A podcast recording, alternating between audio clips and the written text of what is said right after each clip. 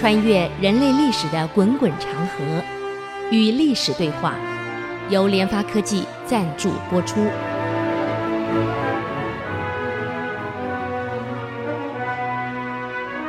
这里是 ICC 音主客广播 FM 九七点五，您所收听的节目是《与历史对话》，我是刘灿良。啊，我们上礼拜谈到这个高仙芝的部队啊，已经到了这个阿努越城。嗯，那么果然没有错，这个部队呢，原来很担心说很危险，下来有什么大的仗要打，而且出来这么久了，有点恐惧。他让他的部队穿上阿努越城的这个衣服呢，部队的衣服，说是来投降的。嗯。所以部队放心了，就果然没想到下山三天后呢，阿努越城还真的派人来投降，这很有意思啊啊！所以第二天呢，唐朝的部队呢就很顺利的进入了阿努越城城中。入城以后呢，这个高仙芝先命令他的大将，这个袭元庆啊，这个后来舆论啊，这是少数民族啊，率兵呢先把桥梁先修好，道路修好，大兵才好进来。第二天呢。这个高仙芝再让这个袭元庆率一千骑兵，一直到了小伯利国的首府聂多城下。嗯，对小伯利国的国王说了：“我呢不取如城，也不断如桥，但借汝路过，向大伯利去。我的目的是要打大伯利，我才借个路而已。城中呢有五六个这个首领。”那都酋长，这些酋长呢是死心塌地，是投靠这个吐蕃的。那么高仙芝呢就跟袭元庆的定大计，他说：“我道兵一到啊，这个首领跟百姓因为害怕嘛，一定会逃到山谷里去躲。你们呢就利用各种这个钱财赠品来招呼他们投降。”嗯。等到首领一到，就把他们抓起来，嗯，然后呢带来给我。袭元庆呢就依计行事，啊，开始招降了。果然这些首领呢就带着这个喽啰出来了，啊，这个小伯利国王呢跟这个吐蕃的公主啊，两个人就逃到了这个山里面，躲在石窟里面不敢出来。而唐朝部队一时找不到他们，嗯。高仙芝的大兵到了，首先呢，把这五六个首领全砍了，啊，你既然把他招降出来，干嘛把他给砍了呢？所以有时候这个高仙芝杀戮也太重了一点啊，把他给砍了。然后呢，再命令这个徐元庆把小伯利国的都城通往吐蕃的那个藤桥啊砍断了。这个桥一砍断啊。等于说，这个聂多城跟这跟跟着吐蕃的这个联系就全断了啊！这个桥呢，到城有六十里路。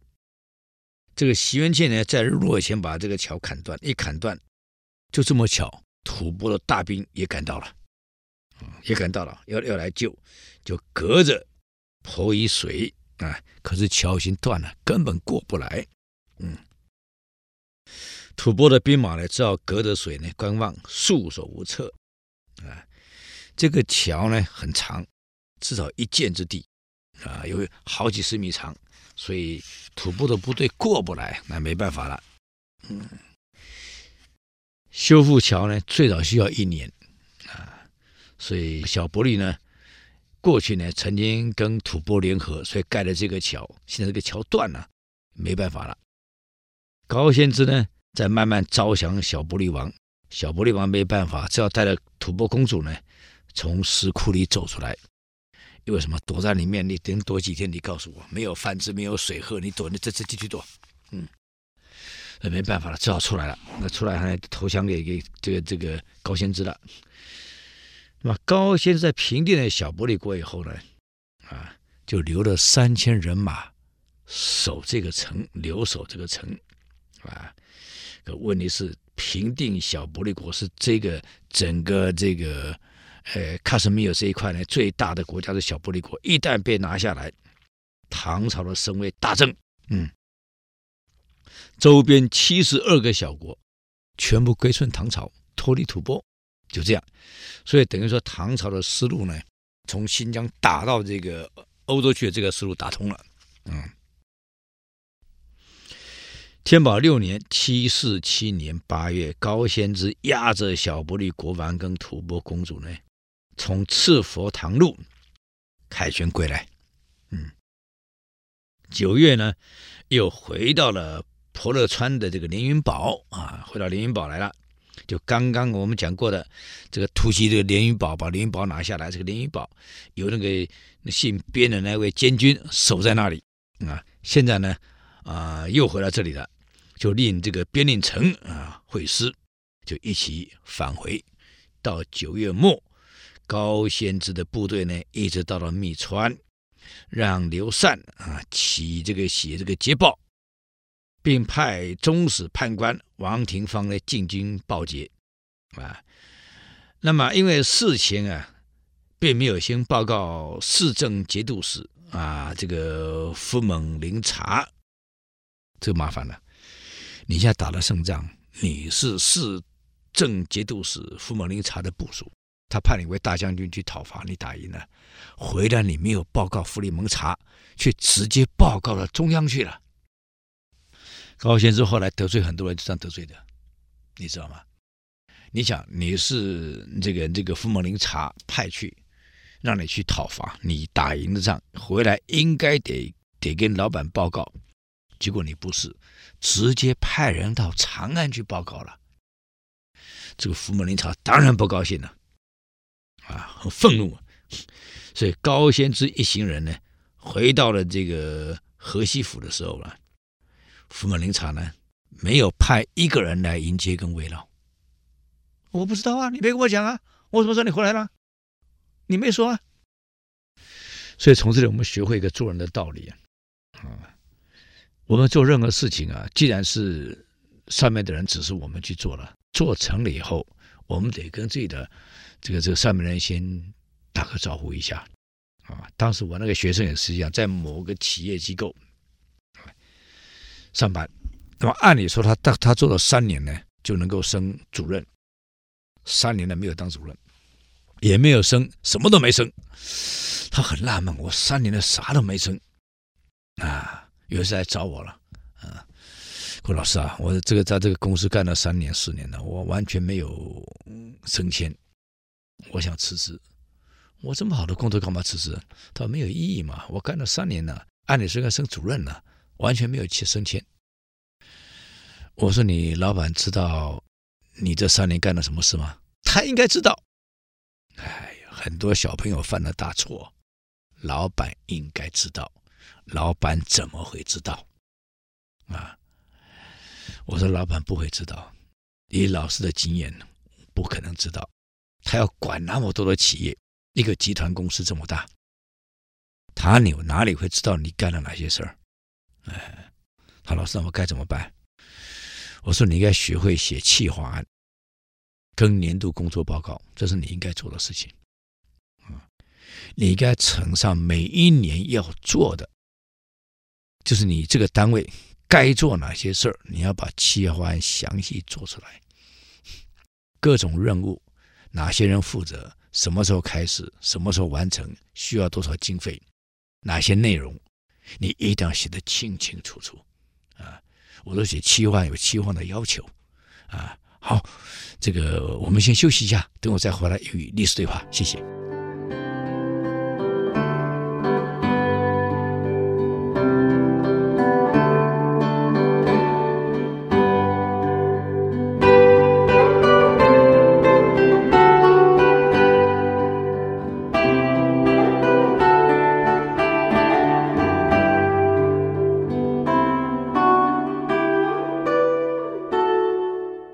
欢迎回来与历史对话，我是刘灿良。我刚刚讲到我那个学生的事儿，我教授你一定要写企划案，把每一年要做哪些事儿列出来啊。比如说你要做教育训练，开哪些班啊？课程内容是什么？聘哪些老师？要花多少费用？地点在哪里？哪些学员参加？啊，什么时候举行？举行几天？啊，类似像这样子的，你这个单位所有要做的事儿，你把一年要做的计划全部详详细细列出来，记得一定有工作的任务项目、工作的内涵、任务详细的任务分配、人事分配、财务分析表、报告表啊，怎么追踪追踪啊？绩效表，你什么都要完完整整，整个计划案写得清清楚楚。你计划案呢，跟计划不一样，它没有文字叙述，全部是表格。他一看到这里干什么事了？啊，什么任务？啊，什么项目？什么任务？任务很细，负责人是谁？什么时候到什么时候完成？需要多少费用？需要哪些东西？需要哪些资源？怎么考核？像这样子，你也一定要把全年工作计划出来。其次。每一年年底，啊，工作年底后一定要有工作报告、绩效报告。我今年做了哪些事儿？啊，项目、任务、负责人什么时候完成的？啊，费用多少？结果如何？呃，对公司带来什么什么影响？你一定要工作报告写得详详细细。一个企划案，一个工作报告。年度工作报告、年度计划这两个你要附上去啊！听我的话了，写了，我帮他改了。然后封面呢，我说你封面要要注意了，你只写某某单位、某某人制作，错。某某单位经理某某人，你是执行者某某人。一定要先送经理签完了，这个工作的绩效是经理的，功劳是经理的，经理才会把你送上去。你不可能直接送给大老板、董事长、总经理，不可能。所以你千万记得，封面一定也写某某单位经理某某人，你是执行者某某人，时间、日期。你千万记得，不能把你的老板的名字给漏了，否则他不跟你送。哎呀，果然没错啊，封面改啦，某某还是某某单位啊，呃，这个某某什么公司啊，这个什么年度什么年度计划案，还有年度工作报告案，一个是执行前，一个执行后，哎，某某单位经理谁，谁是执行者，送上去了。这经理很高兴，一看哇，这么详细啊，马上签呈就送到总经理那里去了。总经理看完就到董事长那里去。董事长一看，哎呀，我们公司有这种人才，我怎么不知道啊？啊，这个不是一般人才，这可是经理人才。按理说，他三年后第四年是升主任，完了是科长，科长完了才是副理。你看，一跳。那一年，因为董事长说他是经理人才，就这样提为经理，跟我说：“老师，我不走了，我留下来了。”啊，这个高先生犯的这个大错，直接送中央，把他老板名字给丢了。你看，没有经过老板送，自己直接送上去，所以这老板非常生气啊！你行啊啊，你行啊啊！所以打胜仗回来了。没有一个人去接他，没有一个人给他办庆功，你看到没有？老板生气了，所以得罪人的事儿，我们从这里就学会很多事情了，各位啊，我们不是大老板啊，我们执行者呀，千万记得一定要把我们老板的这个功劳嫁给他，嗯，而且一定要让他知道。所以这个你看，这个福茂林茶根本没有派任何人来慰劳他，来接他。等到高仙芝进去了，一见面，你像这个福茂林茶，破口就大骂了：“那混账高丽奴才！”骂他混账高丽奴才，你高丽人吗？混账的高丽奴才，你狗奴才！嗯，我问你，你的雨点死是从哪里得到？这个官哪里来的？这高仙芝啊，是恐惧不安呐、啊，回答说是御史中丞大人您大力栽培的。那好，福本林察不依不饶，又问了：这个燕池镇的守使，安西副都护、都知兵马使，这些官你哪里得来的？啊？高仙芝说：“也是御史中丞大人您大力栽培的。”福门林察说：“你既然知道这些，啊，捷报没经过我，你什么意思？你说，啊，谁来报皇上去？你什么意思？为什么不经过我？去讨伐小不利国？你告诉我，这个大将军节度使。”谁给你的？中丞大人是你，哇，紧张的咳嗽了啊！啊，御史中丞大人，那是你给的啊！一万兵马，一切后勤，一切资源，谁给你的？啊，呃，当然是呃，中丞大人领导大力栽培的。奴才呀、你真该杀啊！你只是目中无人啊！这种事儿，你居然直接到中央去报告，你要搞清楚啊！啊，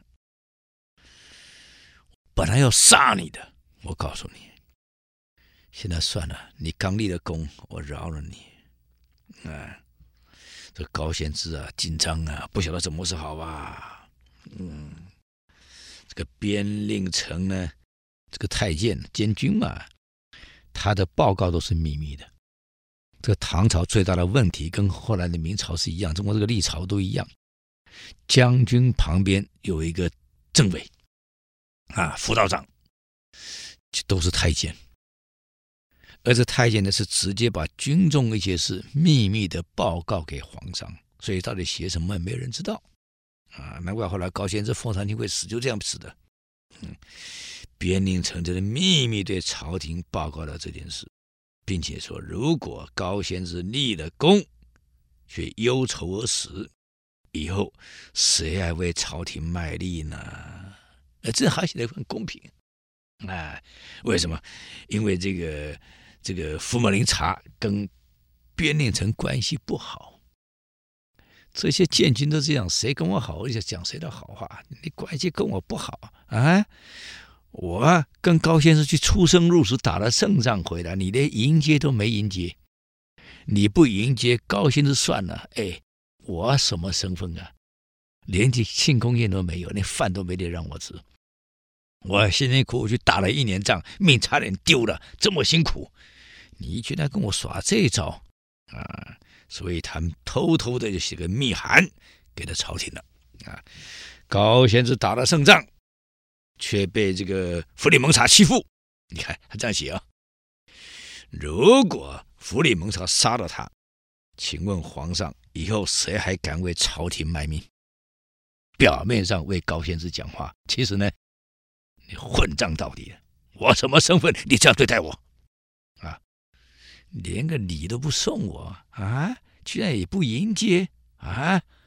哎呀，结果如何呢？我们休息一下，等我再回来与历史对话。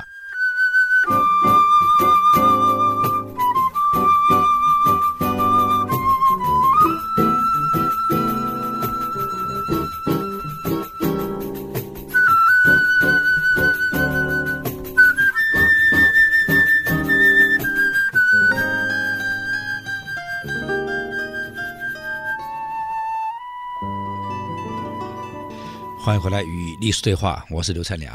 刚刚讲到边令城呢的秘密报告。送到皇上那里去了。如果高先生打了胜仗，还被修理掉的话，又谁为朝廷卖命？表面上是为高先生讲话，其实自己出一口气。啊，你太过分了！我出生入死，命差点丢了啊！你去打看看，你就在这里听捷报，我跑到丛林，跑到克什米尔去，跑到阿富汗去打仗去了。几千公尺高的山，这样翻山越岭啊，出生入死，命差点丢了。你我打胜仗回来，你居然还公报私仇，说没给你报告啊？凭什么给你报告啊？我的身份是什么身份？你搞清楚啊！我是建军，直接对皇上负责。嗯，太过分了。这一讲呢，皇上知道了啊，皇上马上提升高仙芝任鸿胪卿。我这个说明后来啊，这个边令城为什么陷害高仙芝他们？他不懂得用这个人。既然这个人啊，在皇上面前这么有影响力，皇上这么信任他们，嗯，这让我们想到一个问题了，在管理上啊，有所谓的三僚模式：官僚模式、同僚模式跟政僚模式。啊，官僚，你说这个这个这个，傅猛林查是首长，你高仙芝是部属，你回来该跟他报告。这上下级的关系你一定要处理好，这是官僚模式，那没办法的，体系就是这样。同僚模式，你边令城跟高仙芝一起出去，一个大将军，啊，一个政委，你们平行，啊，凡是你们需要协调一致，这是同僚模式。可别忘了，这个边令呈在皇上面前是特殊的任务呀。你不能任何事情都要依法来办，依规则来办。有任何法，任何规则，一定有例外的地方。对这样的人，你就给他特殊处理，这叫政治模式、正僚模式。我举个例子，我们这有有有一家企业去苏州投这个投资，九五年去，一九九五年。那么苏州这个新区的这个管委会呢，主任委员，嗯、他妹妹那时候刚好没工作。就跟这家公司的那个董事长、周经理说：“这个我妹妹现在没什么工作，你公司能不能安插一个位置？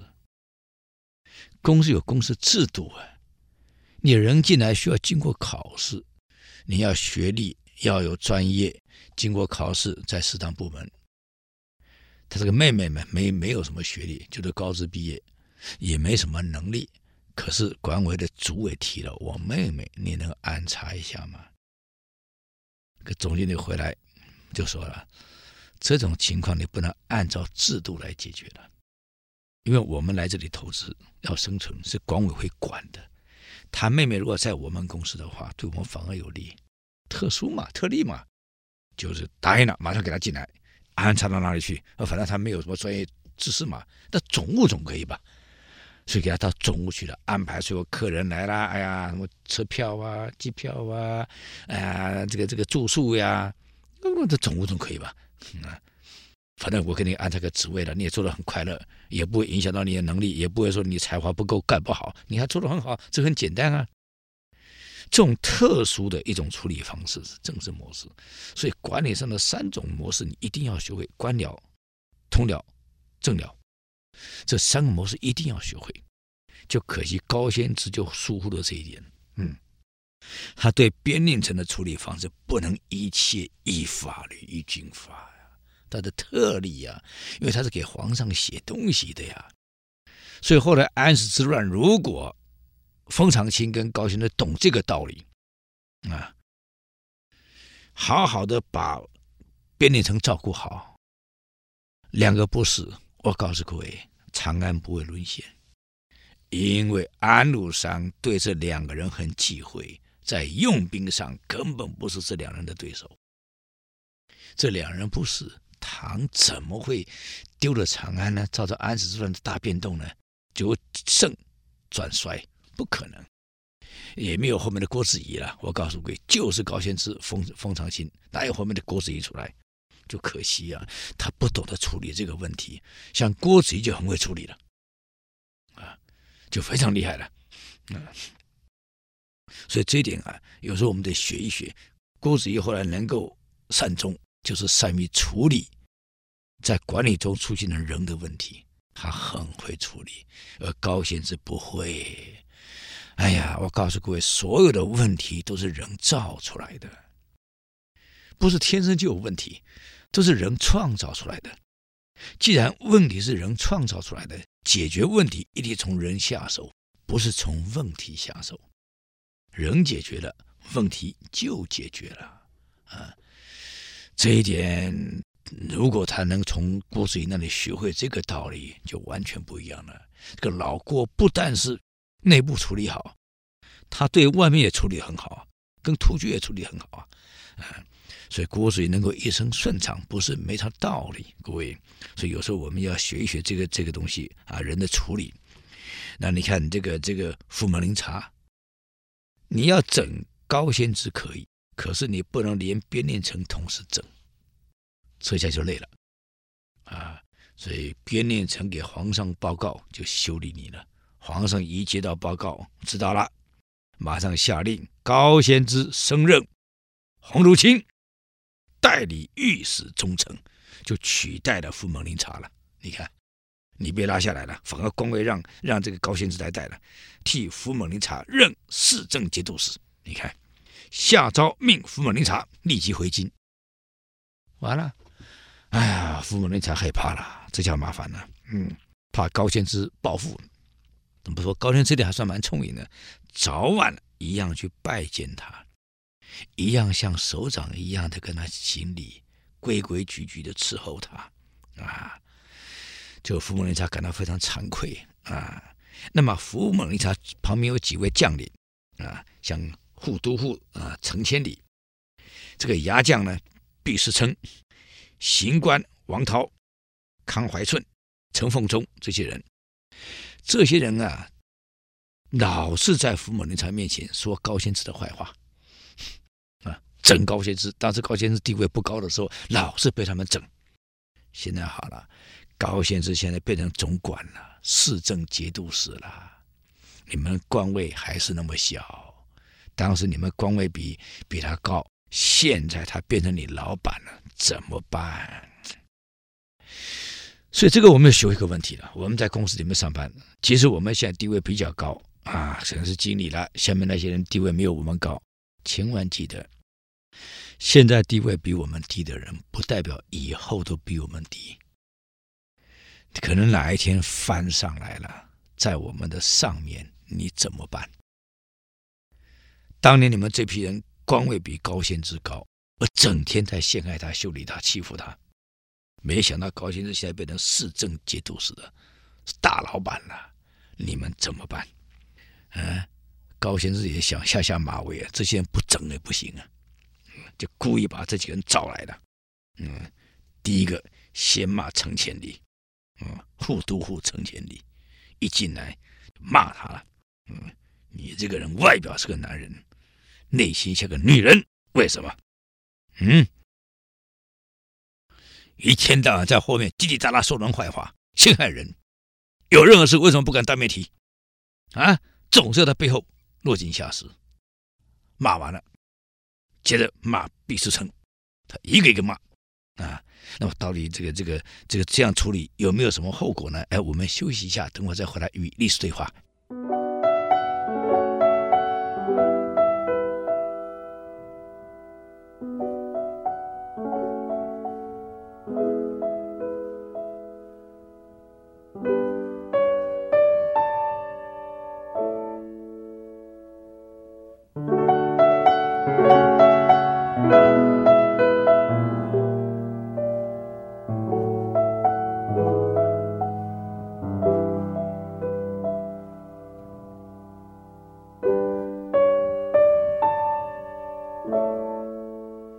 欢迎回来与历史对话，我是刘灿良。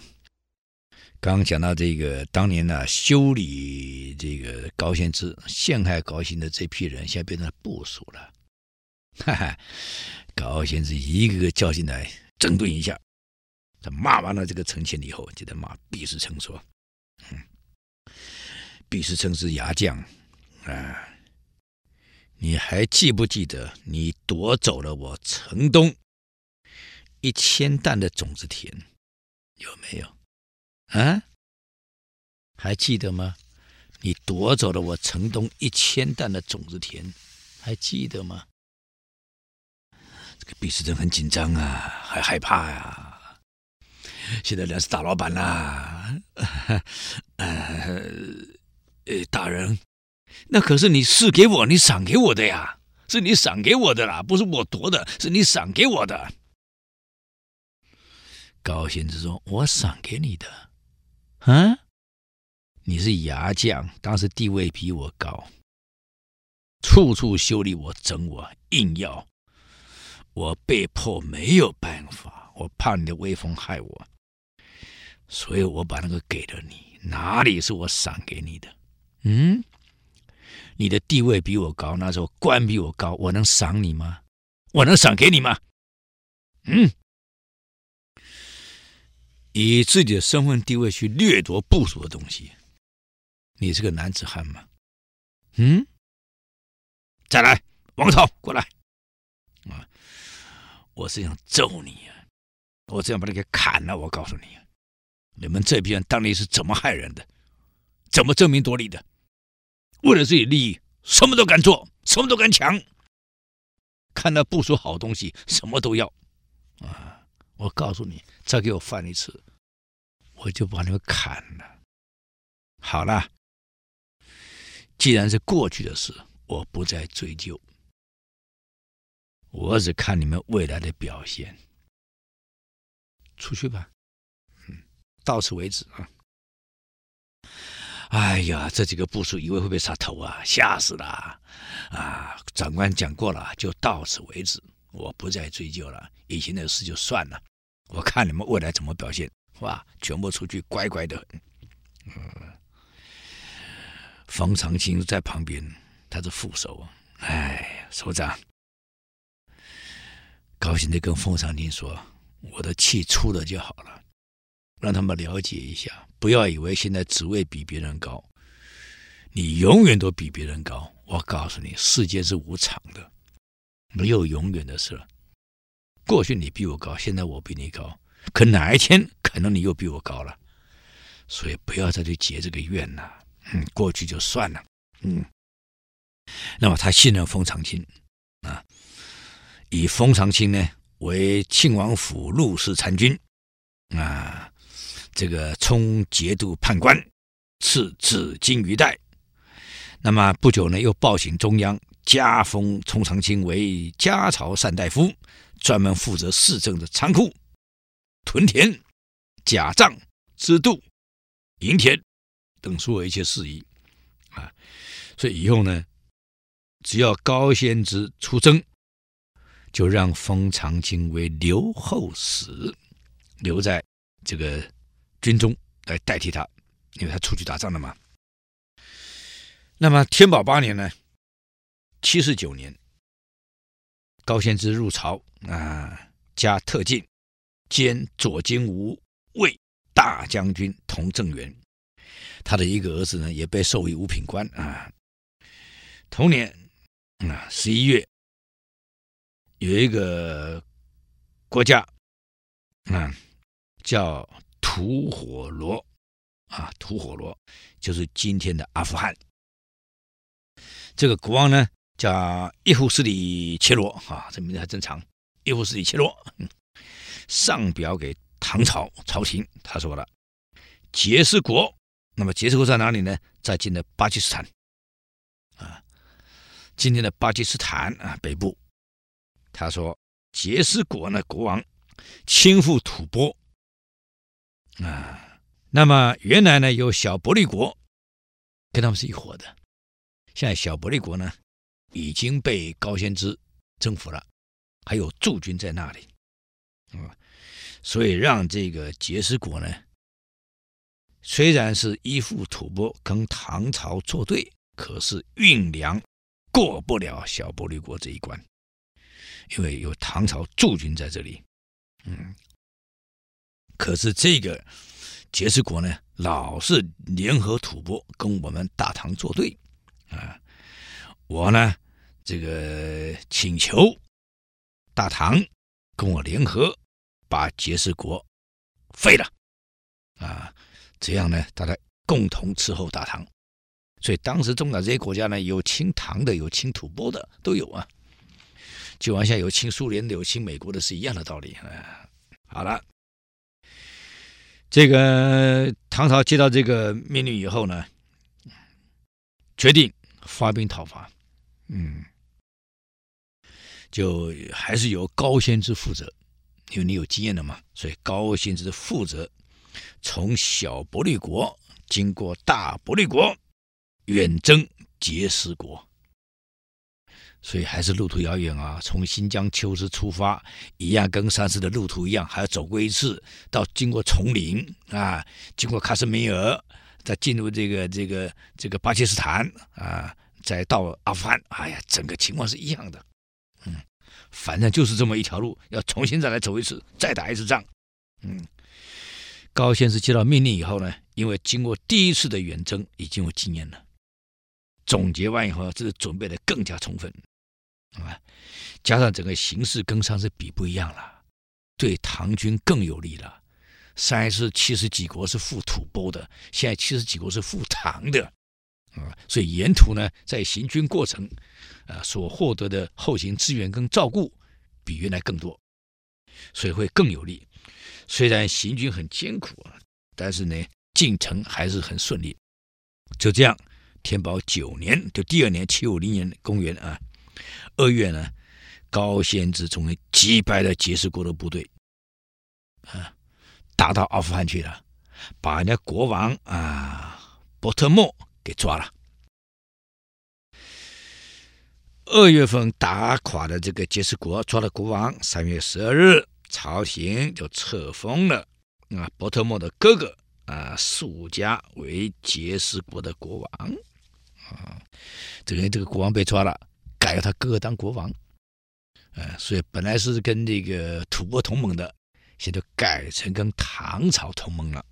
嗯，这一解决，经过两次西域的征战，嗯，等于唐朝呢在对吐蕃的战争当中取得了全面的胜利的，整个从丝路。啊，一带一路从新疆一直越过丛林往南到克什米尔，到巴基斯坦，往西经过阿富汗，一直到这个这个波斯到大食去，整个已经没有阻碍了啊。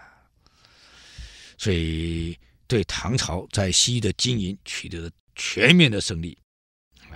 这是唐朝的国力，其实唐朝国力的最巅峰还不是开元啊，是天宝。十年，啊，是唐朝国力的最巅峰啊。那么高仙芝呢，也赢得了最大的声誉，吐蕃跟大食称他叫三帝之王啊，三帝之王，这是高仙芝到最高的这个这个这种境界了啊。当然后面还有他的继续征战，呃，为唐朝建立了这么大的一块版图。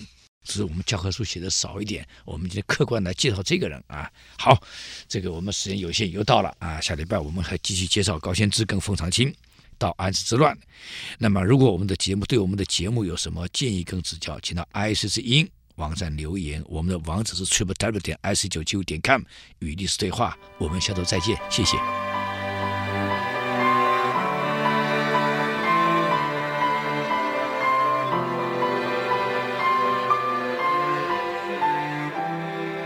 以上节目由联发科技赞助播出。联发科技邀请您同游历史长河，发现感动，积累智慧，扩大格局，开创美好幸福人生。